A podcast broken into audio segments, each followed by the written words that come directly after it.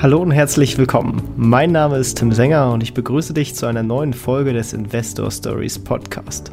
Erfahre von anderen Investoren, wie sie gestartet sind und welche Erfahrungen sie auf ihrem bisherigen Weg gemacht haben. Lass dich von ihren Geschichten, Strategien und Vorgehen inspirieren und schreibe deine eigene Investor Story.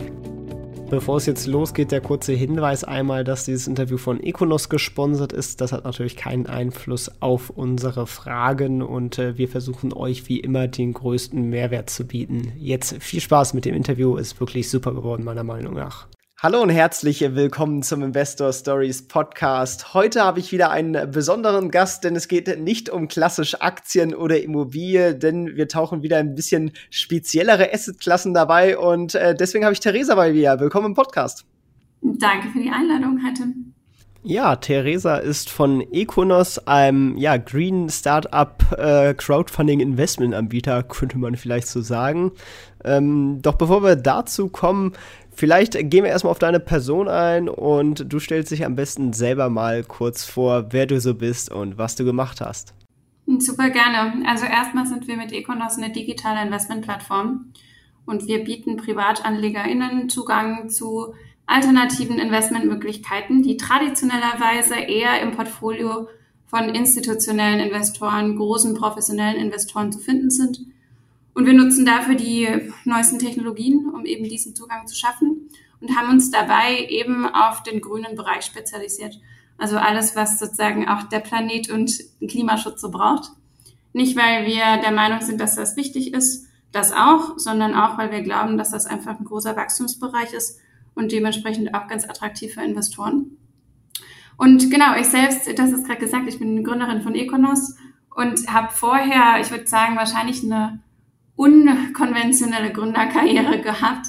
Ich habe ursprünglich mal VWL studiert, internationale Beziehungen und habe damals meine Karriere bei den Vereinten Nationen in New York gestartet und dann gemerkt, okay, die öffentliche Arbeit ist es vielleicht doch nicht und Unternehmer sein ist, ähm, hat einen größeren Hebel für Veränderung und bin dann über Unternehmensberatung und so ein paar andere Stationen letztes Jahr dann mit Econos gestartet. Sehr cool. Ja, vielleicht äh, fangen wir dann einfach mal mit ein, mit ein bisschen so, so Grundsätzlichem an. Was bedeutet denn für dich überhaupt nachhaltiges Investieren und äh, was findest du daran so wichtig? Hm, das ist eine total riesengroße Frage und ich glaube, was man, das Thema, dessen man sich bewusst sein muss, ist, dass Nachhaltigkeit kein Schwarz-Weiß-Thema ähm, ist. Also was für den einen Nachhaltigkeit bedeutet, äh, bedeutet vielleicht für den anderen nicht nachhaltig. Ich glaube, das hat man jetzt auch gerade gesehen in der Diskussion, ob Atomkraft als nachhaltig gilt oder nicht. Für mich ist immer wichtig, erstens, dass die erste Stufe, dass man sich dessen bewusst ist, dass Kapital am Ende des Tages der größte Hebel für Veränderung ist. Also Kapital ist eigentlich für mich eine, eine Art und Weise, eine Stimme abzugeben, in welcher Welt wir leben wollen. So, das ist vielleicht das Erste. Und in Richtung Nachhaltigkeit ist das deshalb wichtig, weil wir einfach an einem Punkt stehen als Gesellschaft, wo man signifikante Veränderungen braucht. Und das über alle Themen hinweg, ja, über alle Bereiche. Mir selbst ist immer die ökologische Nachhaltigkeit immer ein Herzensthema gewesen. Und ich glaube auch, dass in dem Bereich, ja, Stichwort Dekarbonisierung, einfach Riesenchancen auch stecken. Aber erstmal, der erste Schritt ist für mich, nachhaltiges Investieren bedeutet, ich nehme diese Verantwortung an und äh, honoriere sozusagen die Kraft und, und, und ja, die Power, die hinter Kapital und meinen Investitionen steckt. Und das ist auch völlig egal, wie viel ich investiere. Ja, jede Kapitalallokation hat da eben einen, leistet dann einen Beitrag. Ähm, ich glaube, wenn das jetzt zum Thema ökologische Nachhaltigkeit geht, ähm, ist es so ein bisschen unsere Philosophie, das Warren Buffett Prinzip, das du wahrscheinlich auch kennst. Das heißt, also ich investiere nur in das, was ich sozusagen verstehe, auf Nachhaltigkeit anwenden. Also wir sagen, Nachhaltigkeit ist für uns nur Nachhaltigkeit, wenn mit meiner Kapitalallokation eine direkte Hebelwirkung einhergeht. Das heißt, ich muss gar nicht eigentlich äh, unterschiedliche Berechnungen anstellen und rein hypothetische Konzepte anwenden, sondern ich kann sagen, mit meiner Kapitalallokation, mit meinem Investment passiert XYZ und das hilft sozusagen einer eine, eine bestimmten KPI oder einer bestimmten Klimaschutzthematik. Ja? Also Beispiel erneuerbare Energien, da weiß ich sehr, sehr genau, mit einem bestimmten Kapitalinvestment und mit einer bestimmten Summe kann ich XYZ und ähm, X Tonnen CO2 einsparen. Ja? Und ich glaube, das ist ganz wichtig. Was man aber auch sagen muss, ist, dass gerade wir als Gesellschaft und insbesondere im Finanzbereich und Investmentbereich da einfach noch viel zu tun haben, einfach weil es keine klare Regulatorik gibt, kein klares Verständnis, was Nachhaltigkeit bedeutet, welche KPIs das sind, wie das zu messen ist und so weiter und so fort. Dementsprechend, glaube ich, muss man schon so ein bisschen differenzierter drauf schauen und gerade im Einzelfall eben überlegen, was ist jetzt wirklich nachhaltig und was eben nicht. Ja, das ist ja auch so ein bisschen das Problem der Branche, dieses sogenannte Greenwashing, also dass da Produkte als, als grün verkauft werden, obwohl dann doch irgendwie so, so nicht ganz äh, grüne Sachen dahinter stecken. Jetzt auch gerade, wo wir die Aufnahme machen, äh, vor einiger Zeit Tesla aus, aus dem Nachhaltigkeits-SP-Index geflogen sozusagen, wo man auch erst auf beim genauer Hinschauen äh, merkt, ob das denn jetzt überhaupt gerechtfertigt ist oder nicht. Ähm, da das ist ja auch sehr subjektiv. Äh, was steckt vielleicht dahinter und äh, wie hängt das Ganze so ein bisschen damit zusammen? Ja, also was natürlich bei Tesla interessant ist und passiert ist, ist, dass ESG, also die, das steht für Environmental, Social and Governance, das Framework, was oftmals angewendet wird in der Finanzbranche, einfach die Schwächen gezeigt hat oder die Schwächen deutlich wurden dadurch. ESG ist am Ende des Tages ein Framework, was in eine klassische Investmentstrategie passt, aus meiner Sicht. Ja, und das ist eine Risikoperspektive.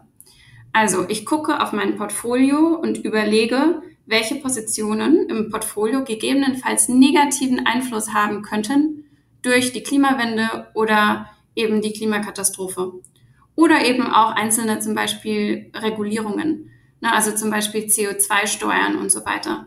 Und das ist keine Wirkungsperspektive. Das heißt, wenn ich aus meinem Portfolio dann die Unternehmen rausnehme, ja, die zum Beispiel ne, in der Branche arbeiten oder auf eine Art und Weise arbeiten, die wahrscheinlich ähm, ja, negativ beeinflusst werden könnte in der Zukunft durch zum Beispiel eine CO2-Steuer, dann ne, verringere ich mein finanzielles Risiko dadurch. Ähm, aber ich kann nicht sagen, dass ich durch die Kapitalallokation dann eine bestimmte Wirkung entfalte.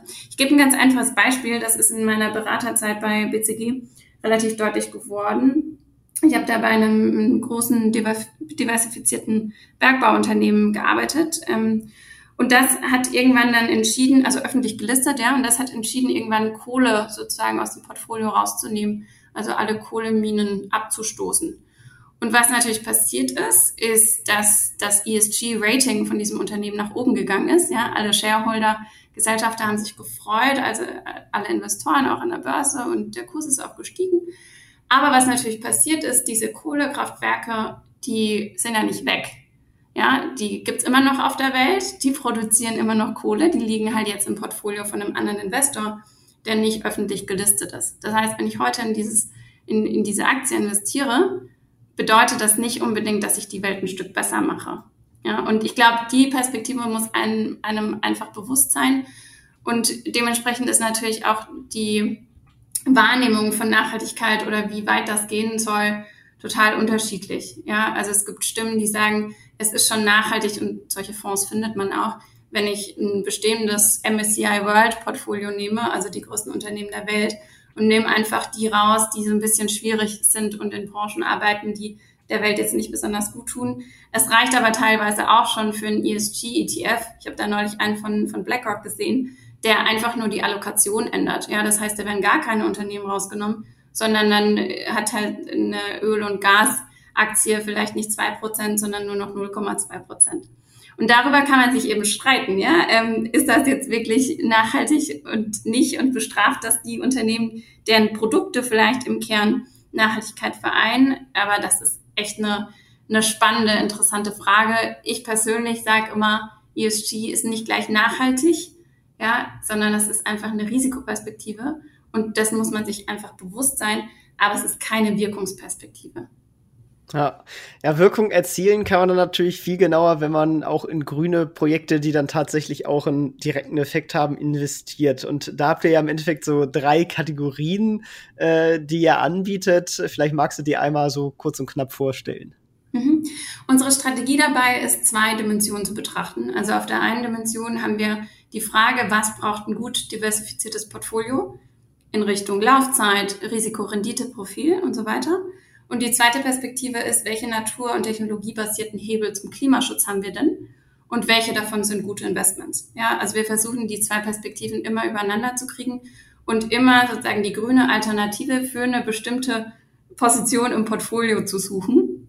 Ja, und ähm, das funktioniert eigentlich ganz gut. Und da sind bisher ähm, drei Kategorien rausgekommen. Zum einen haben wir Wald als Anlageklasse. Und Wald befindet sich eher im wertstabilen Element, also nimmt im Portfolio eher eine Alternative zu Gold ein. Ja, also wertstabil, Inflationshedging und so weiter sind ein Thema, aber jetzt kein großes Upside, was man damit ähm, generell machen kann. Und auch eine längere Laufzeit. Dann haben wir in, in Richtung Alternative zu zum Beispiel Immobilien oder auch Fremdkapitalinvestments haben wir erneuerbare Energien. Das heißt, es geht um Projektfinanzierung von Solaranlagen, Batteriespeichern und so weiter mit einer eher kürzeren Laufzeit. Und dann haben wir noch was ganz Besonderes, nämlich Venture Capital mit einem Klimatechnologiefokus. Das heißt, die führenden Venture Capital Fonds werden auf der Plattform mittelbar auch für kleinere Anlegerinnen und Anleger geöffnet, wo es natürlich um ein höheres Risikorenditeprofil geht, und eben auch den technologiebasierten Ansatz zum Klimaschutz, also zum Beispiel Thema Dekarbonisierung und Alternativen zu Plastik und so weiter. Das sind mega spannende Kategorien, weil gerade weil man da eben nicht so einfach als Private reinkommt, ähm, ist das natürlich auch ein, ein, schöner Diversifizierungscharakter, der da so mit hinzukommt. Ich würde jetzt einfach mal so äh, die drei Kategorien nacheinander durchgehen. Ähm, fangen wir einfach mal beim Wald nämlich an. Ähm, du hast schon gesagt, das ist eher so ein, so ein Wertanker, äh, weil, weil da quasi äh, vielleicht, also ihr schreibt auf eurer Webseite zwei bis vier Prozent äh, Rendite nach Kosten im, im Basisszenario ungefähr rauskommen würden. Ähm, für ein langfristiges Investment, wenn man jung ist, macht das nicht überhaupt Sinn, weil man, man, man kann ja eigentlich viel, viel, viel mehr Schwankungen ab äh, in, in dem Moment. Also oft machen das ja eigentlich mehr so, so Family Offices einfach, damit sie sagen können, ach, das Geld habe ich sicher über, über einen langen Zeitraum.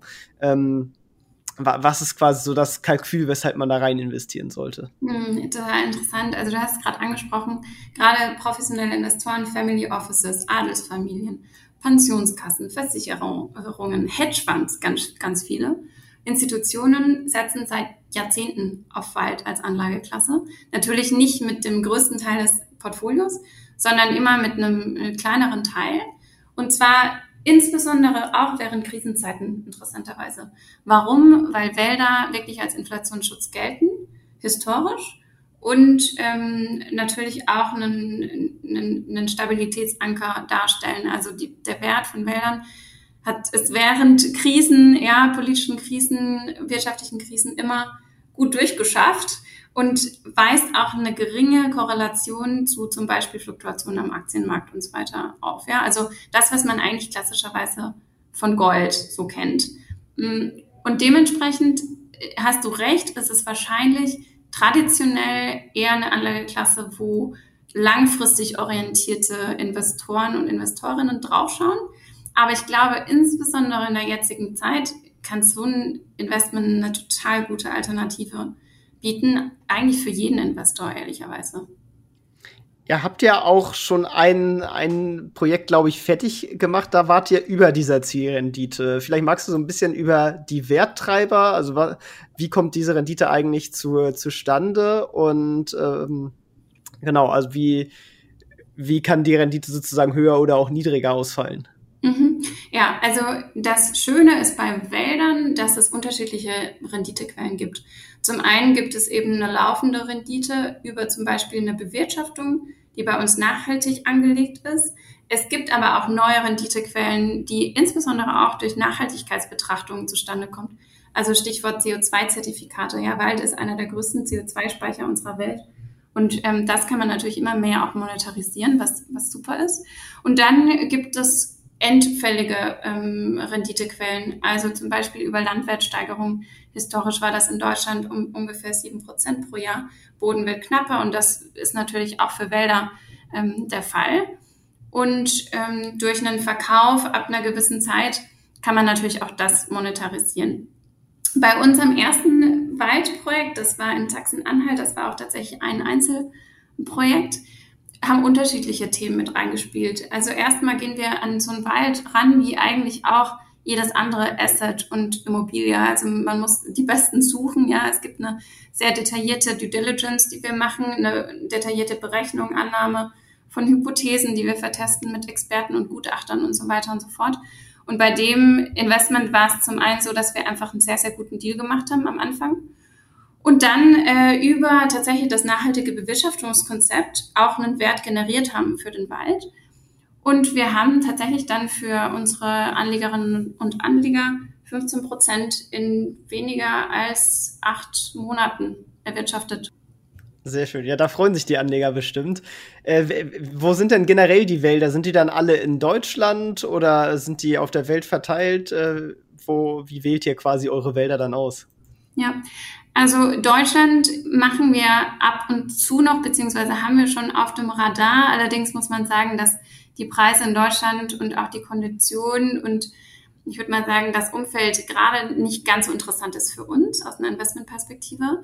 Wir schauen, beziehungsweise wir bauen gerade ein internationales Waldportfolio auf, um nochmal diversifizierter zu sein in Richtung Risiken und auch Renditequellen und schauen da vor allem in Nordamerika, also ganz spezifisch ähm, USA, so in der Nordostregion und Kanada, genauso wie in Skandinavien und dann eben vereinzelt auch zum Beispiel Deutschland. Genau, was uns halt wichtig ist, ist erstens, dass es recht stabile Gebiete sind, dass der Nachhaltigkeitsanspruch eben gegeben ist und eben auch das Portfolio insgesamt gut und diversifiziert aufgestellt ist.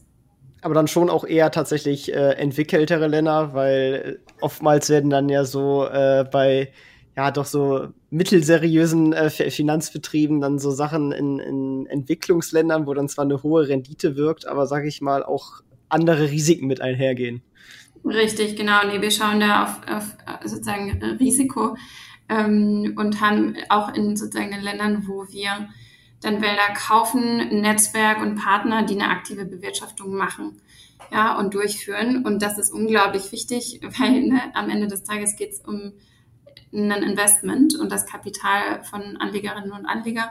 Und wir sehen einfach, dass in diesen Ländern wie zum Beispiel Nordamerika schon gute Investments gemacht werden können, die eben unserem, unserer Strategie entsprechen und eben auch der Renditeerwartung. Ja, und wir sehen eben Wald jetzt nicht als Spekulationsobjekt beziehungsweise als ein Investment, wo man ein hohes Upside unbedingt generieren muss. Das kann man ab und zu schaffen, wenn, ne, wie zum Beispiel bei unserem letzten Projekt, das kann funktionieren, ist aber eigentlich nicht die Norm und ist nicht der Anspruch von diesem Investment, sondern so ein Waldinvestment dient, dient eher eben zum Stabilitätsanker und, und Schutz vor, vor Risiken und für uns jetzt weniger als äh, Spekulationsobjekt.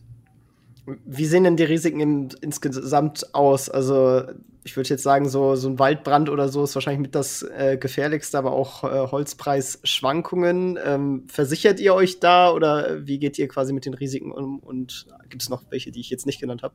Ja, es gibt einige Risiken. Also die klassischen Risiken sind eigentlich schon ähm, Waldbrand.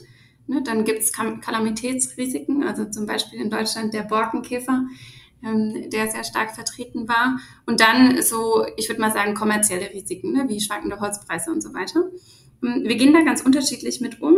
Das Wichtigste ist natürlich, dass man die schon beim Kauf und der Due Diligence ganz stark betrachtet und eben mit in die Modelle und so weiter mit einbezieht. Und man kann dann unterschiedliche Risiken auch versichern, zum Beispiel Waldbrand. In einigen Bereichen der Erde hat aber Waldbrand gar nicht so einen hohen Stellenwert, wie in Deutschland das häufig der Fall ist oder auch allgemein in Europa. Ne? Beispiel in, im Nordosten Amerikas ist die Bodenfeuchtigkeit recht hoch und dementsprechend Waldbrand eigentlich ein geringeres Risiko. Da gibt es dann andere Risiken, die wichtig sind. Aber das ist so die eine Perspektive, also Versicherung zum einen und eben Prüfung am Anfang. Und das nächste ist natürlich eine ganz klare ein, ein Monitoring. Ja, also ich muss ständig gucken, wie entwickelt sich der Wald, welche Risiken tauchen gegebenenfalls auf und wie kann ich die mitigieren, eben zum Beispiel über eine aktive Bewirtschaftung. Was wir auch machen, und das sehen wir tatsächlich immer mehr auch gefördert von, von Regierungen, ist eben eine nachhaltige Bewirtschaftung, weil der Wald am Ende des Tages, wenn er gut bewirtschaftet wird, selbst klimaresistent wird, ja, also gegenüber von Schädlingsbefall und so weiter und so fort. Also auch das beziehen wir mit ein. Bezüglich ähm, Holzpreisen ist es ganz interessant, dass wir eben auch auf diversifizierte Einnahmequellen setzen. Das heißt, wenn man zum Beispiel ein CO2-zertifiziertes Projekt hat in einem Wald, kann man sich auch mal dafür entscheiden, gar nichts aus dem Wald rauszunehmen und zu ernten, wenn die Holzpreise nicht so gut sind und so ein bisschen äh, ja adjustieren in, in den Renditequellen und dann eben vielleicht mal ein Jahr aussetzt und dafür mehr CO2-Zertifikate verkauft. Und dementsprechend lässt sich das nicht so einheitlich sagen, sondern man muss da wirklich bei jedem Wald, bei jedem Objekt, bei jedem Projekt einzeln gucken. Und wir setzen natürlich das Portfolio auch dementsprechend zusammen, dass die Risiken gut gemanagt sind. Sehr cool. In was investiere ich dann am Ende? Also ist das ein, Darlehen, so ein partiarisches Darlehen oder sind das tatsächliche Anteile? Wie ist das genau am Ende strukturiert? Ja, ganz interessant. Also, um das ganz einfach zu erklären, ist es so, es ist ein mittelbares Investment. Das heißt, du bist kein Eigentümer an diesen Wäldern, sondern wir als Econos mit einer ganz spezifischen dafür eingerichteten und gegründeten deutschen GmbH, also Zweckgesellschaft, verwalten die Wälder und kaufen die Wälder.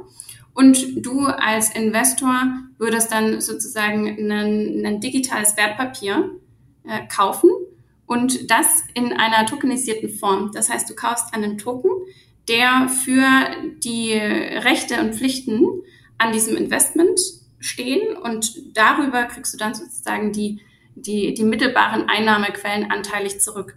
Das machen wir deshalb, weil so ein Wald normalerweise sechs, sieben, achtstellige Summen benötigt. Die stemmen wir und wir bündeln sozusagen über diese tokenisierte Form das Kapital von allen möglichen kleineren Investorinnen und Investoren und können somit eben diese Teilbarkeit mittelbar abbilden.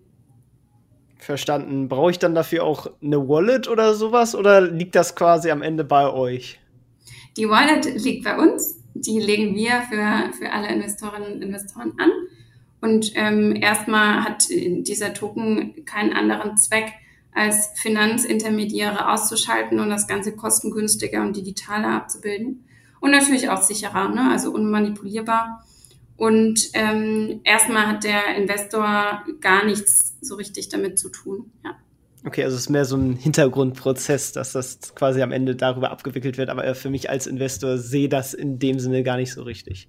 Genau, noch nicht, muss ich dazu sagen, weil wir ja gerade daran arbeiten, auch einen Zweitmarkt zu etablieren. Das Schöne an den Tokens ist ja nicht nur, dass es kostengünstiger ist, das heißt mehr Rendite am Ende für Investorinnen dabei rauskommt, sondern auch, dass die Infrastruktur, ist, Infrastruktur da ist für eine digitale Handelbarkeit. Das heißt, ich muss in Zukunft nicht mehr darauf warten, dass eben das Portfolio irgendwann veräußert wird zum Beispiel oder die Laufzeit ähm, eben zu Ende ist. Die ist bei uns auf acht Jahre angelegt, sondern ich kann dann auch flexibel sagen, okay, jetzt möchte ich gerne aussteigen und ich habe jetzt irgendwie vier Jahre lang äh, Rendite mitgenommen und jetzt will ich aber, weiß ich nicht, was anderes machen oder äh, äh ne, das eben flexibler gestalten. Und ähm, dann wird die Wallet, beziehungsweise dann wird das schon relevant auch für den Investor. Ja. Okay, sehr cool.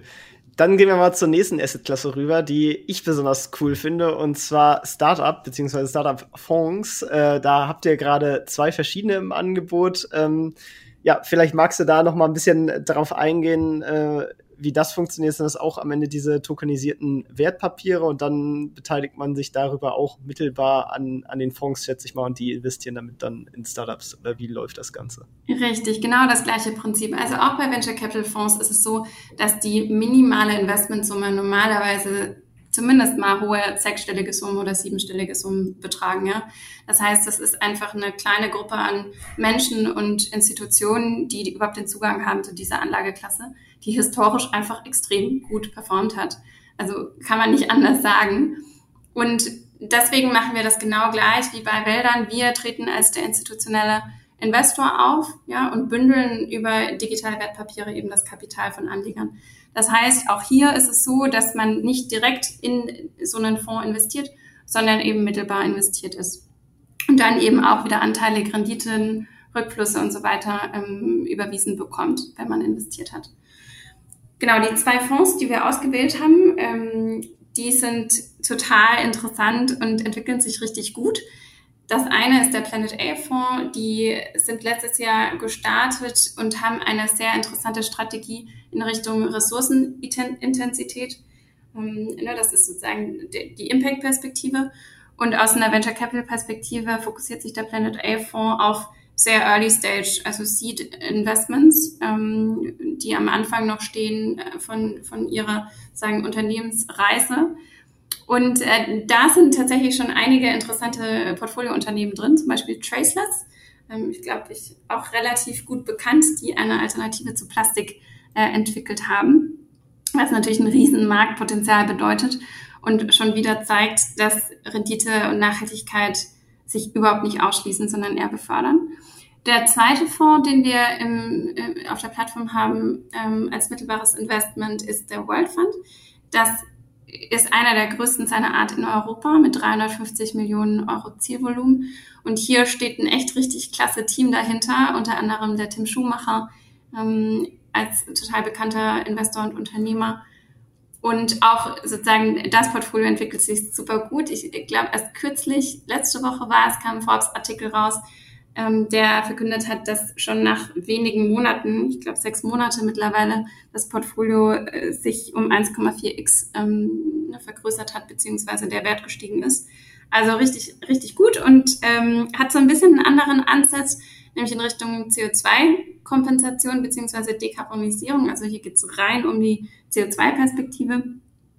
Und dadurch, dass der Fonds ein bisschen größer ist, ähm, sind auch die Phasen der Investments und Startups, die reingenommen werden, so ein bisschen äh, größer auch. Ja? Also nicht nur, es geht nicht nur im Early Stage, also sehr junge Unternehmen, sondern auch über eine Series A und so weiter hinweg. Ja, sehr cool, weil äh, da kommt dann natürlich auch ein bisschen mehr Rendite rum für, für, für die Leute, die viel Zeit haben, weil so ein äh, Startup-Fonds, der braucht natürlich auch Zeit, damit sich die, die Startups auch entwickeln können. Also muss man da halt auch schon mit zehn Jahre äh, auf sein Kapital äh, verzichten können, aber dafür winken dann halt auch, äh, wenn alles gut läuft, zehn, äh, vielleicht auch mehr Prozent ähm, als äh, jährliche Rendite dann am Ende.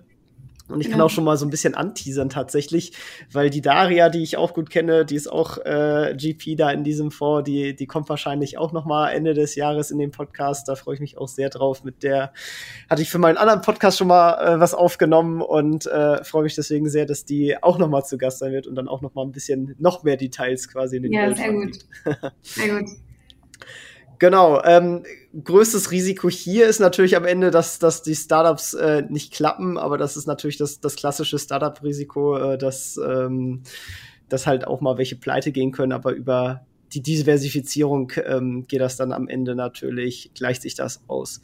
Ja, total. Vor allem, man muss echt sagen, ich meine, da steckt ja ein Team dahinter, das sich sozusagen jeden Tag damit beschäftigt, extrem gut vernetzt ist und dieses Portfolio managt.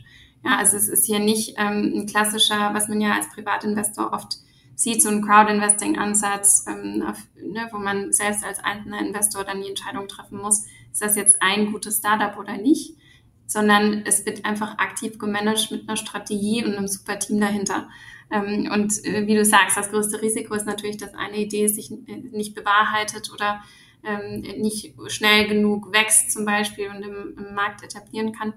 Aber genau darauf ist ja das Team ausgebildet, ne? da die besten äh, Themen zu finden. Und dementsprechend ist unser größter Job auch tatsächlich die besten Funds zu finden. Ja, also die besten Teams und die besten Funds, weil es schweren ja schon relativ viele Funds auch da draußen rum. Ich glaube, letztes Jahr haben wir uns 116 an der Zahl angeguckt und zwei wurden es dann. Ähm, das ist der größte, sozusagen, äh, ja, der, der größte Faktor, ähm, wo wir auch einfach ein Augenmerk drauf legen, dass da die guten Fonds auf der Plattform landen das ist ja auch so ein Punkt. Äh, es gibt öfters mal die Kritik, dass das ja eigentlich die, die, die richtig guten Fans sind so geschlossen, dass die ja eh keine äh, Außenstehenden sozusagen reinlassen. Wie kommt ihr da rein und, und schaut ihr euch nur deutsche Fans an oder auch aus, aus anderen Ländern? Nee, wir schauen tatsächlich global. Mhm, wobei, ähm, ne, also wir haben jetzt sozusagen die Dachregion und Europa abgedeckt mit, ähm, mit den Fonds. Ähm, es ist extrem viel Aktivität im Markt. Also es gibt extrem viele Fonds und gerade in den letzten ein, zwei Jahren sind einfach echt viele auch Climate Tech, also ne, auf Klima fokussierte ähm, Venture Capital Fonds an den Start gegangen. Und da fallen bei uns tatsächlich schon ne, bei der ersten Analyse einfach viele raus, die einfach diesen Nachhaltigkeitsaspekt nicht wirklich und mit unserer Philosophie und Strategie vereinen können. Ähm, wie kommen wir an die, an die Fonds ran? Also zum einen Netzwerk, zum anderen aber auch tatsächlich einfach eine, einen Austausch. Ja, weil am Ende des Tages ist es ja auch für die Fonds beziehungsweise die Portfoliounternehmen total interessant, äh, wenn da eine große Gruppe auch an, an kleineren Investoren mitfiebert.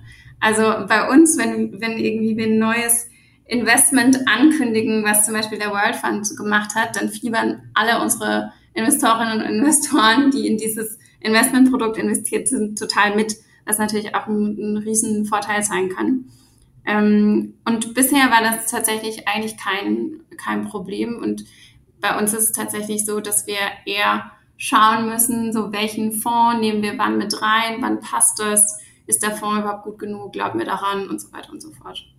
Ja, sehr cool. Dann wäre ich jetzt hier an der Stelle auch schon mit der Klasse durch. Haben wir irgendwas Wichtiges äh, vergessen, was wir noch zu, zu den äh, Startup-Fonds sagen sollten?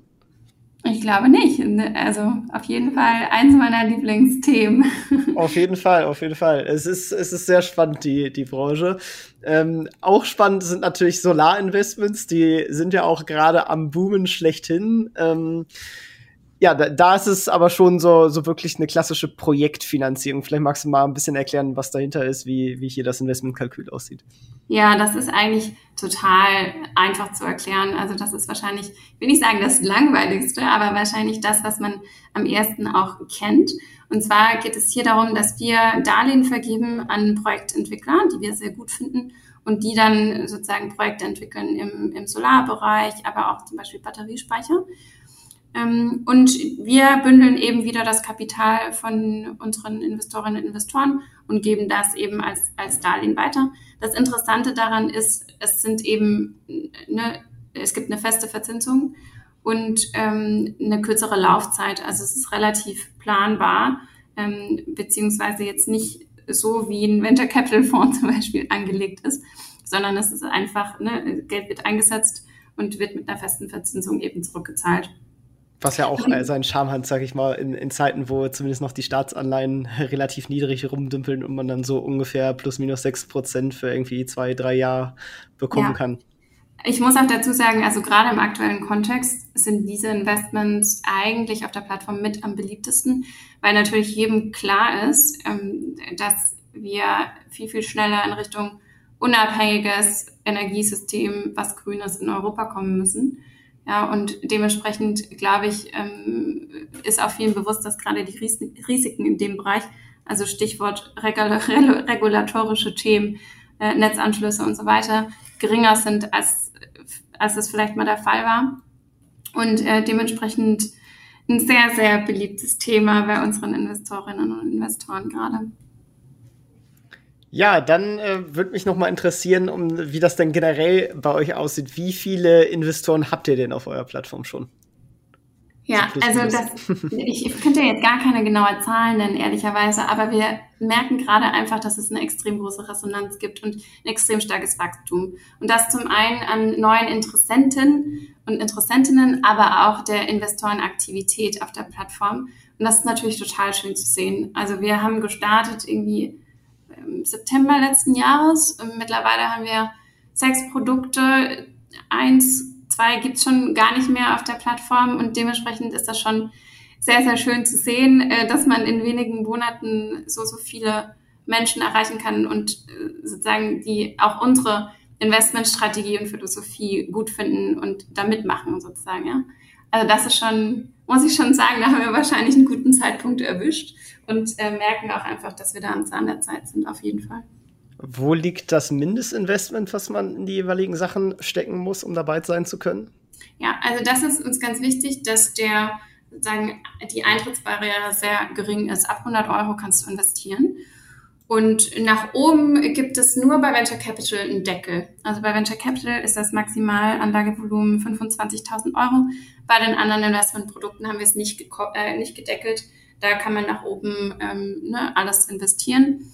Ähm, ich würde sagen, so der typische Econos-Investor investiert fünfstellig. Aber es gibt natürlich auch einige jüngere Interessenten zum Beispiel, die ihr erstes Investment machen oder das mal ausprobieren wollen oder zum Beispiel Venture Capital cool finden und dann eher eine, eine drei- oder eine vierstellige Summe in ein spezifisches Produkt reinstecken.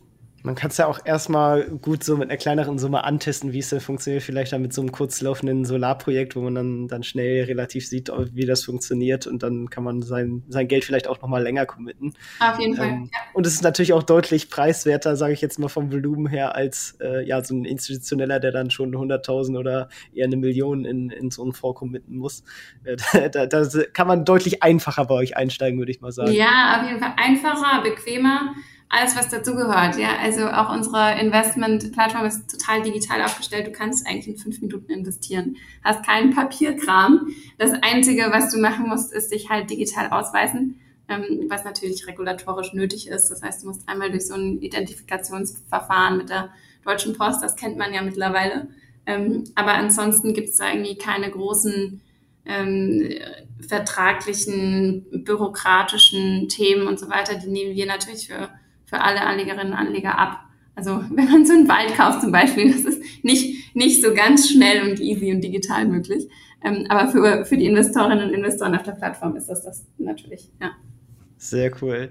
Ja, dann natürlich auch nochmal interessant die Zukunft. Äh, wo geht die Reise noch hin? Äh, wo möchtest du mit Econos noch hin?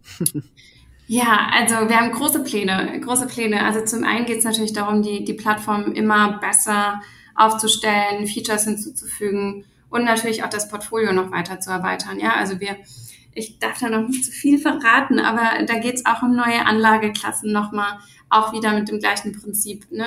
Welche Anlageklassen waren bisher einfach nicht zugänglich ähm, und sind auch aus einer Klimaperspektive total interessant. Also da wird es auch eine Erweiterung geben.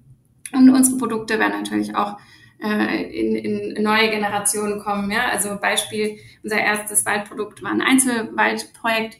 Das Folgeprojekt, was wir jetzt gelauncht haben, ist diversifiziert und global aufgestellt. Also in jeglicher Dimension gucken wir einfach, wie können die Produkte und die Plattform und das Angebot einfach noch besser werden. Und ähm, ja, mit dieser Expansions- und Wachstumsbrille schauen wir natürlich in die Zukunft, bauen das Team gerade massiv weiter aus ähm, das heißt, auch meine Zeit ist so 30 bis 40 Prozent in äh, Recruiting und Interviewgesprächen. Also auch da werden wir weiter, weiter wachsen und uns weiter vergrößern und verbessern, genau. Nice, ja, da wünsche ich natürlich viel Erfolg dabei und äh, ja, alle, die die Reise miterleben wollen und äh, vielleicht sich weiter informieren würden oder ähm, ja, schon Lust haben zu investieren, geht einfach auf investor-stories.de slash econos. Den Link findet ihr auch in den Shownotes und äh, ja, dann könnt ihr euch das Ganze ja auch nochmal selber anschauen. Hier nochmal ein kleiner Nachtrag, denn die gute Theresa war so nett und hat im Nachgang des Interviews uns noch einen kleinen Gutscheincode für euch mitgegeben. Und zwar mit dem Code InvestorStories22. Investor Stories groß geschrieben, alle Buchstaben und äh, zusammen. Äh, Stories natürlich mit IE und dann einfach nur noch eine 2, 2 dahinter, also 22. Investor Stories 22 ist ein Rabattgutschein, mit dem ihr 50 Euro ab einem Investment ab 2000 Euro auf Econos bekommt. Und äh, ja, finde ich eine tolle Sache. Ähm, nutzt gerne den Gutschein. Link und den Gutschein findet ihr natürlich aber auch nochmal in den Shownotes. Dann könnt ihr euch das da einfach rauskopieren.